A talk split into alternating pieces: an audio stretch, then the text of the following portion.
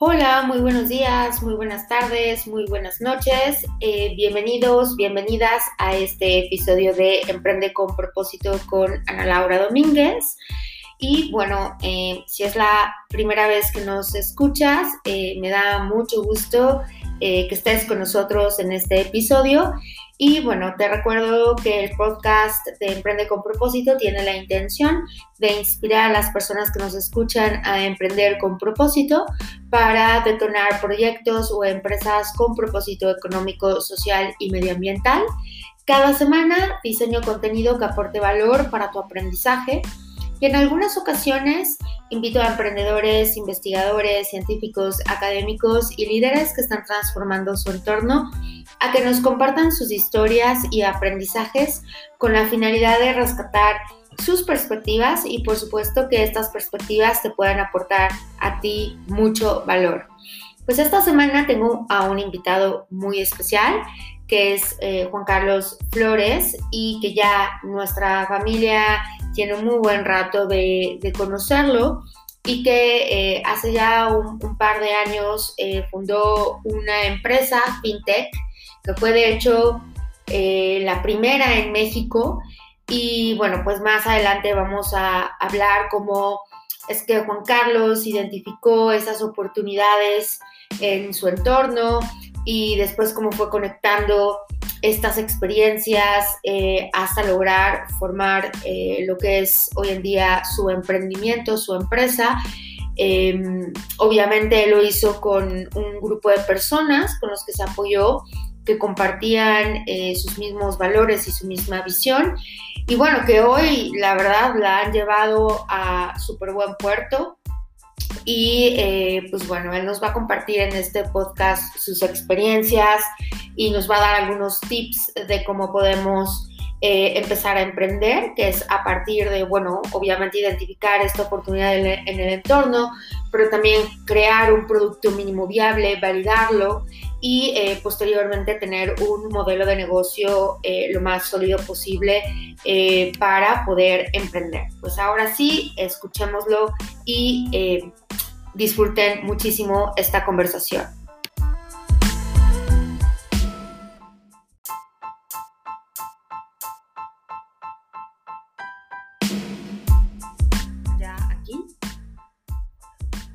Hola, muy buenas tardes. Eh, bienvenidos al episodio de Emprende con propósito con Ana Laura Domínguez. El día de hoy me siento súper contenta de tener en este episodio a Juan Carlos Flores, eh, porque considero que Juan Carlos es una persona que tiene mucho valor eh, de compartir a cada uno de los que nos escuchan en este podcast.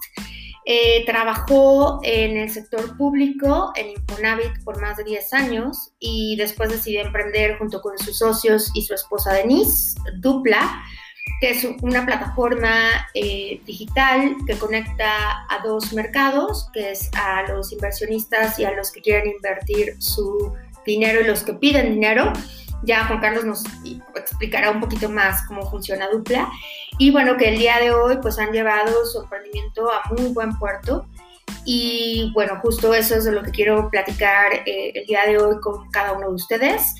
Y bueno, tengo entendido que, que ha estudiado varias eh, maestrías, eh, estudió economía, tiene una maestría en finanzas, estudió en el IPADE. Entonces, pues Juan Carlos, eh, me da muchísimo gusto tenerte el día de hoy, tener esta charla y pues me gustaría empezar eh, con que nos platiques un poco sobre ti, sobre tu vida profesional, sobre lo que te gusta hacer, em, algún, no sé, libro que te guste, leer mucho, no sé, algo que nos, nos puedas compartir para conocerte un poquito más. Claro con gusto. Pues gracias por la invitación, gracias por, por el espacio y, este, qué bueno que todos los, tus, tus, escuchas, espero que les pueda parecer interesante esta charla que vamos a tener tú y yo el día de hoy. Este, bueno, ¿quién es Juan Carlos? Yo soy poblano, nací en Puebla, Puebla, aunque ya tengo pues, más de 20 años viviendo en la Ciudad de México. Este, soy casado, tengo 11 años de casado, tengo un hijo de 5 años y este, fundamos Dupla en el 2014, aunque iniciamos operaciones en 2015. Eh, yo antes de Dupla había tenido una carrera, pues digamos que normal en el sentido de cierto crecimiento en una institución grande, eh, en donde había tenido la oportunidad de, de, crecer y escalar mucho en el aspecto profesional y personal. Eh, cuando estaba yo terminando de estudiar el MBA en el IPADE, pues me di cuenta de que un caso de una empresa en Inglaterra, Sopa con Z, podríamos llevarla a cabo, tropicalizarla, por, por así decirlo, este, para la sociedad mexicana. Este, ¿Qué me gusta hacer? Este, soy un poco como workaholic, soy muy apasionado en las cosas que estoy haciendo actualmente, pues estoy abocado 100% en dupla, que ya platicaremos a mayor detalle, Ana, respecto a qué dupla, qué hacemos, etcétera, qué es dupla, qué hacemos, etcétera. Este, soy muy apasionado, soy un poco workaholic. Eh, últimamente ya he tratado de ser más, tener más eh, eh, equilibrio en mi vida personal con la vida profesional. Procuro ya no trabajar, por ejemplo, los fines de semana, ¿no? Procuro tener una rutina, este, procuro ahora con pandemia, que la mayoría del tiempo estoy en casa, pasar tiempo con, con, mi familia, ¿no? Este, además del trabajo y que soy un apasionado de ello, eh, me gusta eh, ver, el, ver y practicar deportes, ¿no? creo que practicó casi de todo, he practicado fútbol, béisbol, eh, tenis, me gusta mucho correr, este, a pesar de que tengo ahí una condición física que en teoría no podría yo correr, he corrido varios medios maratones, este, he nadado también, y me gusta leer, leer cosas de, este, novelas y también cosas, libros que tienen que ver con negocios y también con el emprendimiento. De mi libro favorito, sigue siendo creo que Outliers de Malcolm Gladwell. Mm, buenísimo. buenísimo, un ex reportero de New Yorker, ¿no? Así y de lo que más me ha gustado eh, que he leído últimamente, una novela buenísima que se eh, salió hace como cinco años, La chica del tren, que ya le hicieron película en Hollywood y recientemente le hicieron película en Bollywood, una super novela. Y este, pues básicamente eso, eso, te diría que quién es Juan Carlos.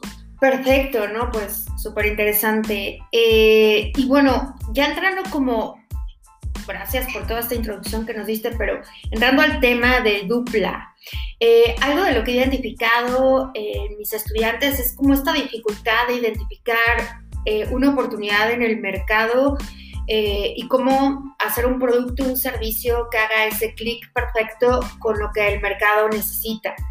Entonces, no sé si nos puedas platicar un poco, eh, bueno, cómo, cómo, o sea, qué es lo Dupla, quiénes son ustedes, eh, cuál es su misión, sus valores y cómo, digo, ya sé que nos platicaste un poquito de este caso en Inglaterra, pero cómo lograron tropicalizar eso eh, en tu caso, cómo, cómo lograste identificar esa oportunidad, porque el emprendimiento es eso, es como cómo ahí están ahí las oportunidades en el contexto, pero cómo las aprovecho para entonces hacer un producto, un servicio mucho más eficiente de lo que ya eh, está en el mercado. No sé si nos puedas como compartir cómo fue su proceso en el caso de ustedes. Claro A ver, eh, si me permite, yo diría que eh, del emprendimiento, por supuesto que tienes razón, siempre hay el famoso momento eureka, y de ahí sale el storytelling que a veces ha sido un poco ahí desvirtuado en algunas ocasiones. Pero, este, a ver, yo creo que cualquier ser humano este, tiene la capacidad de, llegar a emprender, ¿no? Este, y que tampoco, no estoy yo tan de acuerdo con el discurso, el falso discurso, la falsa narrativa de querer es poder, no es cierto. Somos lo que hacemos, no lo que pensamos, ¿no? Este, es por un lado. Por otro lado, este, creo que en mi caso eh, supe llevar a cabo esta idea que ahorita voy a platicar, pero creo que también lo traía un poco en los genes, el, tema del emprendimiento, ¿no? O sea, yo te puedo decir que pues, en mi vida universitaria fui presidente de la ciudad de alumnos, llegué a organizar un congreso internacional de economía con cero recursos, ¿no? Etcétera, etcétera. Ya desde ahí pues, tenía ese gen de emprendedor en los veranos me dedicaba, además de ayudar al negocio de mi papá, me dedicaba a hacer otras cosas. O sea, por ejemplo, llegué a vender celulares ahí en los 90 cuando era toda una innovación. Yo o me dedicaba a realizar encuestas como para tener un dinero extra y, y pues, utilizarlo para lo que yo quisiera, ¿no? Pero siempre como que pensando en cómo, cómo hacer cosas, ¿no? Este ejemplo, obviamente el de vender celulares, el hacer encuestas, pues es un ejemplo que no tiene nada de emprendimiento, pero es un poco el mensaje de, de siempre como que salirse de la caja y no, no estar haciendo lo común y corriente que a lo mejor hace un chavo de 15 años en el verano, que a lo mejor se va a un campamento, a lo mejor descansa eh, en su casa, etcétera. Es un poco lo que te quiero decir. Y un poco ya más en forma lo de la universidad, ¿no? Cuando fui presidente de la de alumnos, organizamos un Congreso Internacional de Economía y por parte de la universidad recibí un reconocimiento por temas extraacadémicos, ¿no? Pero bueno, este, habiendo dicho lo anterior, ¿cómo nace Dupla? A ver, como tú bien lo señalabas al principio de la charla, eh, trabajé más de 11 años en el Infonavit, el originador y administrador más grande de créditos hipotecarios en América Latina. Ciertamente, eh, cuando nosotros tuvimos oportunidad de estar ahí, eh, en general creo que se había abatido el rezago de vivienda, ¿no? No, no quiere decir que con esto ya el Infonavit no tiene que dar créditos hipotecarios, sí, para la formación de nuevos hogares, pero el rezago de vivienda se había abatido. Y yo desde ese entonces decía que tenía que haber una opción para créditos al consumo, créditos personales. Si bien es cierto que existe el FONACO, este instituto no lo conoce mucho mundo, mucha gente, perdón, no lo conoce todo el mundo. Este, sigue siendo un crédito muy caro y sigue siendo para un target de un cierto sector de la economía, ¿no? de aquellos que tienen un trabajo formal y que su empleado pues, les acerca este tipo de prestaciones. Terminando el, el, MBA en marzo de 2011, hace ya 10 años, justo hace 10 años, este, yo me topé con este caso de estudio, eh, SOPA, eh, un domingo de, de, marzo de 2011, de 2013, perdón, hace 8 años, me equivoqué, hace 8 años, y este, cuando lo empecé a leer, Ana, me di cuenta que si en Inglaterra, eh, con menor diferencial de tasas de interés, este, eh, había sido un éxito y que después se fue replicado en, en, Estados Unidos también con un enorme éxito. Aquí podíamos hacerlo en México por dos factores, Ana. El primer factor es, eh, gracias a la reforma de telecomunicaciones, mucha gente ya tenía acceso a Internet y a teléfonos móviles inteligentes. Y punto número dos, hay un enorme diferencial de tasas de interés. En promedio, una gente que pide un crédito personal, es decir, crédito este, de nómina de tarjeta de crédito, este, crédito al consumo, como se le llama, le va a costar una tasa de interés anual promedio del 60%. Es decir, por cada 10 mil pesos que pide prestado, va a pagar de puro interés al año en promedio 6 mil pesos. ¿okay? Por otro lado, la persona que eh, invierte sus ahorros quizás en la misma institución va a pagar apenas por sus, o, o le van a pagar apenas por sus inversiones el 3%. Entonces existe una enorme diferencia de tasas de interés de 57 puntos porcentuales. Claramente esto no es normal, es una distorsión del mercado. ¿no? Entonces, ¿por qué no, a través del uso de la tecnología y a través del uso de la economía colaborativa, conectamos a gente que pide un crédito con gente que quiere invertir, que se interrelacionen directamente y de esta manera el que pide un crédito lo tiene a bajas tasas de interés y el que invierte o los que invierten en esta persona obtienen altas tasas de interés. Por eso se llama dupla. Aunque se escribe con doble O, esa es la dupla, la dupla entre los solicitantes de crédito y los inversionistas. Ok. Perfecto. Entonces, o sea, un poquito eh, retomando esto que acabas de comentar, que tú con la parte de, tu, de este estudio que leíste de este em, em, emprendimiento en Inglaterra, lo tropicalizaron aquí en México. Eh, ¿cómo, ¿cómo, es que tú te diste cuenta de eso? O sea, aquí la pregunta clave es esa, o sea, ¿cómo, conectaste? Eh, que también tiene que ver mucho esto con la parte creativa, o sea, ¿cómo, cómo empezaste a conectar eh, los puntos, ahora sí como dice o decía Steve Jobs, y empezar a, conectar todo para crear este emprendimiento. Sí, claro, eh, justo tal cual, a ver, el momento eureka o el punto en que yo me di cuenta que esto tenía pies y cabeza y que tenía que yo que renunciar y, y emprender, este, fue ese domingo de marzo de 2013, ¿no?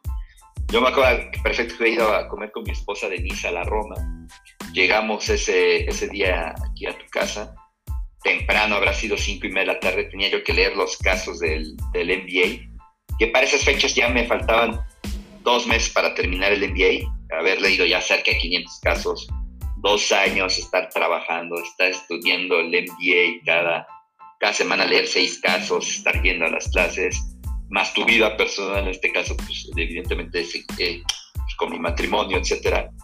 Ya no, te, ya no te daban muchas ganas de leer el caso número 450 después de dos años intensos, ¿no? Ese domingo, eh, por alguna razón, dije, voy a leer todos los casos y uno de esos casos este, esto lo digo un poco en broma, ¿no? Pero fue real. Uno de esos casos pues fue Sopa, o sea, Sopa, eh, repito, una empresa en Inglaterra que allá solamente el diferencial de tasas de interés era de 10 puntos porcentuales. Aquí en México es de 60 puntos porcentuales. Cada cosa que yo leía en, en el caso era como si leyera el primer caso del MBA, ¿no? Lo subrayaba, lo volvía a leer, hacía anotaciones, lo conectaba con la, con la situación en México, yo ya sabía que aquí en México había una enorme diferencia de tasas de interés. Pensé que era como de 20 o 30 puntos. Para mi sorpresa, fue de 60 puntos. Como te decía Joana, con una reforma de telecomunicaciones sabía que ya había un acceso importante a Internet, al uso de teléfonos móviles. Este, y, ese fue el momento eureka. El momento eureka fue cuando empecé a leer el caso y cuando empecé a pensar que aquí en México había una enorme oportunidad, ¿no? Eso fue el inicio eso es solo el inicio. Evidentemente, después de ello hay todo un trabajo. O sea, te estoy diciendo que ese caso lo leí en marzo de 2013 y el primer día de operaciones de Dupla fue en febrero de 2015, o sea, casi dos años después. Ok, entonces un poquito como quisiera eh, recapitular esto que acabas de decir, podría decir que tu experiencia, o sea, bueno, obviamente tu carrera, lo que estudiaste, más el estar como súper actualizado de lo que estaba pasando en estas reformas en el macroentorno, más eh, esta parte de tu estudio, o sea, como todo eso como que empezó a hacer sentido y así es como, como identificaste esta oportunidad, ¿cierto? Si queremos verlo como en macro o como en mapas mentales, este, Ana, a ver si, en primer lugar, pues a lo mejor la experiencia previa, ¿no? De haber trabajado en el sistema financiero mexicano. Segundo lugar, pues que en ese momento por la formación académica me topé con este caso de estudio, ¿no? Tercer lugar, pues el conocimiento general de la reforma de telecomunicaciones con, pues el que yo sabía que había un enorme diferencial de tasas de interés. Y cuarto, pues quizás el, coloquialmente, como decimos en México, el gusano, la cosquilla, la inquietud de ya querer emprender, porque yo sabía que eh, en mi lugar, en, el, este, en donde yo laboraba, pues había llegado a un tope, difícilmente podía seguir creciendo, ¿no? Y era el momento en hacer ese cambio de timón y después de, eh, porque estuve antes dos años en Grupo Caxo, después de 13 años de estar trabajando en el sector, este, digamos, normal de Godín, como se dice mm. coloquialmente, pues era el momento de, hacer ese cambio, ¿no? de, emprender. Perfecto, eh, excelente. Y, y, me parece que también ustedes fueron como los primeros en meter tecnología eh, y economía geek en, en, México, ¿no? Si no mal recuerdo, por ahí del 2015 yo creo que ustedes eran como los eh, principiantes en había, este tema, ¿no? Había, sí, sí fuimos de los pioneros, eh, aunque ciertamente ya había una empresa similar, ¿no? Nosotros que se había fundado un par de años antes. Pero sí, sin duda alguna, sí fuimos de los pioneros en México. Ok. Y a ver, platícanos un poco más, eh, una vez que tú entras, o sea, todo esto se, se, detonó en ti, eh, más la curiosidad por la pasión por emprender, todo esto en tu vida como que fue ahí acomodándose, eh, ¿cómo empezaste a emprender? O sea, una vez que identificaste esta oportunidad, ¿qué hiciste? no sé, tengo entendido que tienes socios. Eh, cómo te ayudó el ecosistema en México en el emprendimiento para detonar tu proyecto, eh, si recurriste a inversionistas, eh, en fin, este, en qué momento deciden constituir la empresa. O sea, si, si yo te dijera, oye Juan Carlos, ¿qué tips o consejos le podrías dar a alguien que, una vez que ya identifica esa oportunidad en, el mercado y que cumple como con este resumen que, hiciste de lo que tú personalmente viviste, ¿cuál sería como el siguiente paso de hacer? ¿Cuáles son tus recomendaciones?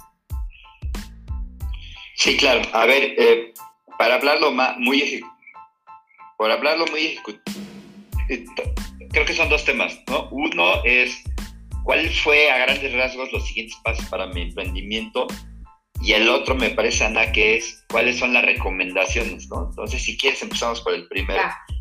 ¿Te parece bien? No, este, a ver, los primeros pasos en mi historia fue platicarlo, ¿no? De ahí conseguí los primeros eh, dos socios que fueron mis compañeros de, del, del MBA, este, Eduardo y Pablo, y este, Denise, que también se unió, que Denise también tiene una carrera financiera, también ha, hecho su propia carrera profesional, etcétera, y también es economista, también tiene una maestría en finanzas, etcétera, ¿no?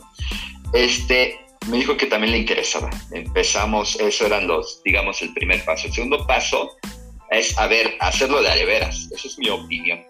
¿no? ¿Y qué es hacerlo de adeveras? No andar ahí como haciéndole a loco, en mi opinión, bueno, tengo esta chamba y voy a emprender y ya eh, pues voy viendo cómo va jalando, ¿no? A ver, si lo quieres hacer de, de veras, en serio, tienes que renunciar a lo que estás haciendo, ¿no? En mi caso tuve la ventaja, Ana, de que este, eh, pues recibí eh, una, digamos, un, colchón financiero este, una vez que me separé de, de, de mis este, labores profesionales, ¿no? Ese, digamos, este monto este, de dinero, pues me sirvió como un colchón, un colchón para poder financiar las primeras actividades de dupla y un colchón como mental, Ana. Porque evidentemente, pues nunca vas a, ganar este, lo mismo eh, siendo tú este, un profesional que siendo un emprendedor, ¿no? Eso es evidente. Entonces, eh, en ese sentido, eh, tienes que, que ese, ese, digamos, monto a mí me sirvió como un colchón financiero, ¿no? Ahora, este, el tercer paso fue, eh, ya fue en el 2014 y ya renunció, empezar a, hacer el MVP, ¿no? Ahora ya le llaman MVP, en ese entonces pues, no estaba, o no conocía yo el concepto de MVP, ¿no? El mínimo viable. Este, ¿Y cómo fue el, sí, exactamente, cómo fue el MVP? A ver, hacer una prueba piloto con mis amigos, familiares, todavía no teníamos la plataforma, empezar a, a, acercarme a gente que quería un crédito con gente que quería invertir. Esa prueba piloto duró algunos meses, levantamos muy poquito dinero, medio millón de pesos. De ahí, este, de ahí empezamos a desarrollar la plataforma tecnológica de cero, porque no había nada. Nos llevó casi un año eso. Empezar a elaborar los contratos eh, de los clientes, también hacerlo desde cero. Este, desarrollar el modelo de scoring crediticio de calificación de riesgo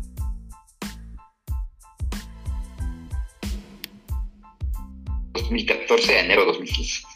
Y el 3 de febrero ya lanzamos la, la plataforma. Este, al principio éramos dos personas de tiempo completo.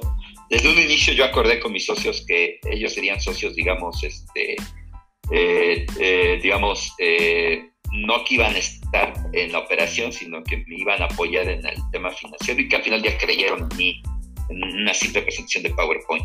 Y el resto es historia, ya nada más para concluir a seis años de haber constituido la empresa, Hemos originado más de 260 millones de pesos en créditos, una tasa anual de crecimiento compuesta del 121%. Tenemos este, más de 700 mil usuarios registrados, el 90% son inversionistas, el 10% son, este, eh, eh, el 90% son inversionistas, el 10% son, perdón, al revés, el 90% son solicitantes de crédito, el 10% son inversionistas de estos 700 mil registrados. Hace dos años fuimos nombrados una de las promesas Forbes de los negocios en, los, este, en Dupla, eh, una de las 30 promesas Forbes de los negocios en 2019. Se ha escrito un par de casos de estudio del IMPADE en 2016 y en 2020 y hace un mes hicimos historia, fuimos la primera empresa en recibir la autorización para organizarnos y operar como una institución de financiamiento colectivo, una institución de tecnología financiera bajo la ley FinTech, ¿no? Este, somos la primera en nuestro tipo, ese es un parteaguas, es un hito histórico y es un verdadero logro y estamos muy contentos. Muchas felicidades, sí, sí, vi, vi la noticia. Está increíble. Está increíble porque eso habla del compromiso, de la visión que tienen ustedes dentro de Dupla y el impacto que están teniendo en, en México, ¿no? Sí, correcto. Hay, aún hay muchísimo que por hacer. Este es apenas el inicio, pero creo que vamos por el camino correcto, ¿no? Bueno, sí. Ahora, lo que no dije, y no sé si, si cómo estemos de, tiempo, lo que no dije es cuáles serían como los tips o, algunos consejos, ¿no? Sí, no, adelante, todavía, todavía tenemos tiempo, adelante. Ah, rapidísimo, a ver, yo creo que si alguien va a emprender, eh, sería mejor emprender en algo que ya sepas, ¿no? Que hayas tenido una experiencia previa, ya sea una vivencia eh, profesional o académica, pero que tengas cierta experiencia y cierto networking, ¿no? En el área en la que quieres emprender. En segundo lugar, este, hacerlo bien, o sea, abocarte a eso, o sea, focus, como dicen los gringos, ¿no? Juan Carlos, o sea, estar focalizado. Perdón que te interrumpa, digo, porque a lo mejor hay personas que nos escuchan, pero no saben esta parte del networking. No, no sé si nos puedes explicar un poquito qué es esto del networking. ¿O a qué te refieres? Imagínate, Ana, que sí, imagínate, Ana, yo, este, para no, para estar, sí, seguir hablando de nosotros, ¿no? Y no, digamos, estar siendo tan dispersos. Eh, no por un afán de vanidad, simplemente para no perder el, el, foco. Este, A ver, en mi caso, yo decidí emprender en un área donde me sentía cómodo y donde pues, tenía cierto conocimiento, ¿no? pues el, el, ámbito financiero. Y tenía networking, ¿a qué me refiero? A, a que conocía eh, personas relacionadas a esa industria o negocio o emprendimiento, ¿no? A lo mejor podía conocer a colegas de otras empresas, podría conocer a competidores, podría conocer a reguladores, podría conocer a proveedores, etcétera. Este es el tema del networking, ¿no? Es como alguien este, que está estudiando medicina, pues el networking es, pues va a conocer en 10 años, pues va a conocer a cirujanos, va a conocer a ortopedistas, va a conocer a este, cardiólogos, etcétera. Ese es su networking. Su networking es todo lo que tiene que ver con servicios de salud, ¿no? Entonces, primero emprende en donde tú eh, conozcas, hayas tenido una experiencia y por lo tanto un network, que eso te va a ayudar eh, el día de mañana para el emprendimiento. En segundo lugar, este, enfócate, ¿no? O sea, en la medida de lo posible, dedícate el 100% a ello, ¿no? Tercero, este, empieza con poquito. O sea, no, no te aboraces, etcétera. Y, eh, cuarto, sí ten bien clara tus metas de corto y mediano plazo, ¿no? O sea, un, un plan de negocios, pero muy preciso, macizo y conciso, ¿no? Esos serían como que mis consejos de los primeros pasos que alguien eh, quisiera emprender, yo le diría eso. Perfecto. Oye, pero por ejemplo, ¿tú qué opinas ahorita que estamos viviendo en un ambiente o en un contexto sumamente volátil eh, y quisieran emprender en, este momento? A ver, yo creo primero habría dos errores, ¿no? dos posibles errores de, este ambiente volátil o, adverso, ¿no? Este, generado pues, por el tema de la pandemia que se ha suscitado una crisis económica y crisis sanitaria, ¿no? Evidentemente es uno de los peores momentos que ha vivido la economía mexicana y mundial, ¿no? Habiendo dicho lo anterior, a cualquiera puede decir, pues me espero que ya, ya llegue toda la normalidad. En primer lugar, no sabemos cuándo va a llegar a, una normalidad, puede ser uno o dos años, no lo sabemos, o seis meses, no lo sabemos. Esperemos que sea lo más pronto posible, pero eso no lo sabemos. En segundo lugar, este, esos son los pretextos clásicos, ¿no? Ahorita no porque me acabo de casar, ahorita no porque voy a tener un hijo, ahorita no porque estoy estudiando, ahorita no porque este, no tengo dinero, ¿no? Este, ahorita no porque voy a viajar, entonces nunca hay un momento perfecto, ¿no? Y si te fijas, Ana, eh, siempre cuando los seres humanos tenemos un proyecto importante, nunca hay un momento perfecto, ¿no? Y la, la, vida en general no es perfecta. Entonces, pues más nos vale navegar con las adversidades, ¿no? En segundo lugar, pues, qué mejor que ahorita, pues porque siempre, a ver, el emprender como cualquier otra actividad humana, creo yo, siempre va a haber obstáculos obstáculos difíciles de vencer. Algunos serán obstáculos para ti a lo mejor eh, pequeños, para mí muy grandes o viceversa, ¿no? Pero siempre va a haber obstáculos y más nos valdría empezar a emprender en un, en un momento complicado, porque ya, ya nada te va a espantar el día de mañana, ¿no? Eso yo diría. Y tercero, este, también es una frase choteada, pero es cierto, o sea, en la adversidad está la oportunidad, o sea, es decir, seguramente con la pandemia a mucha gente se le puede desarrollar ese gen creativo o puede haber detectado ciertas áreas que en, una, en un escenario de no pandemia o de no crisis, pues difícilmente nos hubiéramos dado cuenta. Entonces, pues es decir eso, no hay momento perfecto y siempre va a haber obstáculos, adversidades y en momentos de crisis también somos capaces de detectar áreas de oportunidad o de exigirnos más de respecto a cuando no, no, este, no estás en una serie, en una situación de crisis. Te voy a poner un ejemplo rapidísimo. a, ver, a alguien que le diga a un alguien que le diga a un médico, Ana, a ver, este, o adelgazas 20 kilos en tres meses o te mueres. Te lo juro, Ana, que la mayoría de la gente se va a poner a dieta, va a ir a correr todos los días y va a hacer 100 abdominales. Está de la, su vida de por medio. Siempre la adversidad como humanos nos saca lo mejor de nosotros. Cosa que, oye, Ana, para verte más guapa, bueno, no, Ana, oye, fulanita tal, para verte más guapa tienes que adelgazar 20 kilos y en no lo vas a hacer. Porque es un nice to have, no es un tema de vida o muerte, un tema de, exigirte, ¿no? En, llevarte al límite. Y las crisis nos llevan al límite, nos llevan a sacar lo mejor de nosotros. Sí, sí, sí, totalmente, totalmente de acuerdo con eso. Eh, y me gustó mucho que dijiste algo que, que, cuando un proyecto es sumamente valioso para ti, prácticamente no van a haber excusas, ¿no? O sea, te vas a encontrar el tiempo para hacerlo si realmente es importante, ¿no? Eh, bien, excelente. Oye, Juan Carlos, me gustaría aprovechar contigo estos últimos minutos para, eh, bueno, obviamente preguntarte, eh, yo sé que tú tienes como mucho contacto con otros emprendedores que están como a tu nivel, em, en fin, ¿no? O sea, sé que estás como ahorita muy metido en, ese contexto, en ese ambiente. Em, ¿cómo, ¿Cómo lograr que eh, alguien que apenas está dando estos primeros pasitos, este, pues llegue a donde, a donde ustedes han llegado? Mira, a ver, yo, yo creo que también debemos estar conscientes y nos decían eso, esa estadística en el MBA, ¿no? A ver, el 80% de las startups duran los primeros dos años, ¿no? Siempre pensar en esa posibilidad, ¿no? Que puede haber un fracaso, pero no temer al fracaso, ¿no? También es algo muy choteado, pero es cierto. O sea, nuestra cultura no está acostumbrada al fracaso, o sea, lo vemos como algo como un pecado, como algo prohibido, ¿no? Como algo, como el apestado, ¿no? No debe ser así. Y más una persona joven, ¿no?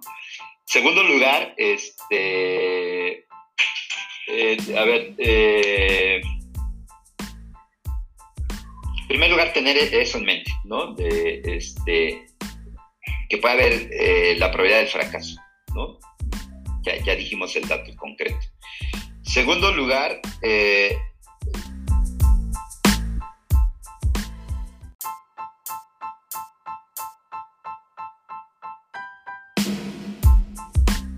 Eh, coloquialmente, ¿qué quiere decir? A ver, dar paso a paso, ¿no? O sea, no querer correr si no has dominado la caminata. Y así somos los seres humanos, así son los bebés, así son los niños pequeños. Eh, en tercero, eh, con el tiempo las empresas van a ir madurando y se van a ir, este, digamos, acoplando a la situación este, actual, ¿no? O sea, yo te diría, a ver, preocúpate primero por tener un producto válido, eh, lanzarte, después irlo adecuando e irlo mejorando. Yo te puedo decir, por ejemplo, Ana, que hoy por hoy uno de mis principales retos es este, eh, en Dupla tener un verdadero sistema de control interno y de prevención de fraudes internos y externos y todo lo que tiene que ver con ciberseguridad. Cosa que a lo mejor hace un año y medio no lo tenía en el radar. Obviamente lo sabía, tenía, había que hacerlo, son cosas que no tienes que dejar de lado, que además somos una fintech, es un emprendimiento que gestionamos el dinero de terceros, pero que hoy por hoy, pues ese es uno de los principales retos, ¿no? Probablemente, Ana, en dos años, pues sea este, mejorar nuestros sistemas de inteligencia artificial, etcétera, ¿no? Mm. Este, yo, yo les diría que es como en cualquier carrera profesional eh, o personal, este, normalmente pues la gente común y corriente no terminamos la universidad en un año, normalmente nos lleva tres, cuatro, cinco años, ¿no? Nos lleva normalmente este, afianzar una relación amorosa no te va a llevar 15 días, te va a llevar varios meses o años, ¿no? A encontrar una pareja ideal y conocerse y respetarse y crecer mutuamente. Pues así es el emprendimiento, es con el tiempo, es tener paciencia, es dar pasos firmes y tener siempre esa, la visión correcta en negocio, ¿no? Hacia dónde quieres ir y qué tienes que hacer para alcanzar X, Y, Z punto. Mm, muy bien. Muchas gracias, Juan Carlos. Eh, ya para ir finalizando y cerrando esta charla, eh, algo que tú quisieras compartir más, no sé, algo, eh, una frase, una palabra, una recomendación, lo que tú quieras para las personas que nos escuchan, dónde te pueden encontrar, cómo pueden saber más de Dupla. Sí, este, sí, claro, este, a ver, en Dupla, pues toda la plataforma tecnológica ahí sucede todo. En nuestras redes sociales, dupla.mx con doble. A mí, pues en mi correo electrónico, este, o en mi Twitter, que es, que es este, ya no me acuerdo porque se entra en automático y yo nunca checo mi propia cuenta, ¿no? Pero creo que es JC Flores A. Si no le buscan ahí Juan Carlos Flores, este, dupla y seguramente ahí, ahí saldremos. Y este, a ver, me gustaría despedirme con alguna frase, la dijo Víctor Hugo, dice más o menos así, Ana. Este, a ver, el futuro, el futuro tiene muchos nombres, ¿no? Para, creo que para los cobardes es este, eh, lo, digamos, lo, fatídico, ¿no? Este, y para los valientes es la oportunidad, ¿no? Entonces, este, en ese sentido, eh, esa frase es muy buena, ¿no? Porque creo que retrata un poco eh, los temas estos de, de, la incertidumbre, de lo que tú señalabas, de aspectos este, de volatilidad. Evidentemente, el México y el mundo no está pasando por, por el mejor de sus momentos, etcétera, ¿no? Y aquí, mira, no me la sabía de memoria, pero aquí ya la encontré. A ver, dice, el futuro tiene muchos nombres, ¿no? Para los débiles es lo inalcanzable, para los temerosos lo desconocido y para los valientes es la oportunidad, ¿no? Entonces, meter siempre esa mentalidad ¿no? de no, no, temer a lo que viene, sino trabajar en el presente y, este, y tener mucha fe y, un trabajo constante, duro, de todos los días. Me encantó, me encantó esa parte. Eh, y esa frase me la voy a robar porque sí está muy padre. Pues bueno, Juan Carlos, muchísimas gracias. Yo, ya, yo, ya, se la robé a Víctor Hugo. Ya se la robé a Víctor Hugo, entonces este, Sí, ya. Está bien, róbatela tú también. Sí, yo también me la voy a robar. Eh, bueno, Juan Carlos, pues muchísimas gracias y con eso voy a dar por terminada esta entrevista.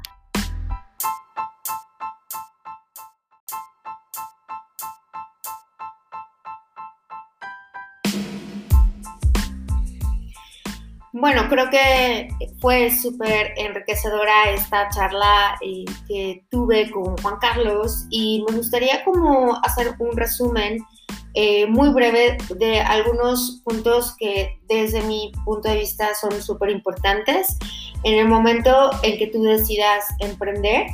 Y bueno, uno de ellos es, eh, bueno, sugiere em, tener experiencia en el campo en el que vas a emprender eh, tener un colchón financiero para poder eh, tener estas primeras operaciones en los primeros años, eh, darte la oportunidad de crear un producto válido en el mercado, lanzarte e irlo adecuando y mejorando. también es muy importante contar con una red de contactos de la industria o del campo en el que vas a emprender eh, él habló mucho a lo largo de esta entrevista de enfoque, ¿no? O sea, enfocarse en un objetivo o varios objetivos, pero tener muy claro el rumbo en el corto, en el mediano eh, plazo y también eh, tener un plan de negocios bastante sólido. Y bueno, también nos habló que pues bueno, hay que entender un poquito que este tema del emprendimiento lleva tiempo, eh, se requiere de paciencia, dar pasos firmes cada día y eh, pues bueno, también si es un proyecto en el que realmente quieres emprender, pues vas a buscar el cómo sí. Y, bueno, algo que, que, me encantó es esta parte de, me lo imaginé haciendo esta analogía como, como un buen vino, ¿no? Eh, el emprendimiento eh, también necesita esa paciencia para ir madurando e ir eh, tomando como más forma, más cuerpo, más aroma, ¿no? Como en el caso de un muy buen vino. Y bueno, me, encantó esto que nos compartía de que las crisis son los mejores momentos para hacer brotar nuestra creatividad y, poder ver oportunidades donde a lo mejor antes en algún escenario normal no lo hubiéramos eh, visto. Y bueno, pues me parece que que eso sería todo y espero que eh, te haya gustado mucho esta entrevista. Si te gustó, ayúdanos a compartirla con más gente. Em, y bueno, pues eh, ya sabes que me puedes seguir en mis redes sociales, en Instagram, en mi página de Facebook. Em, y bueno, toda esta información te la voy a dejar en el podcast, al igual que...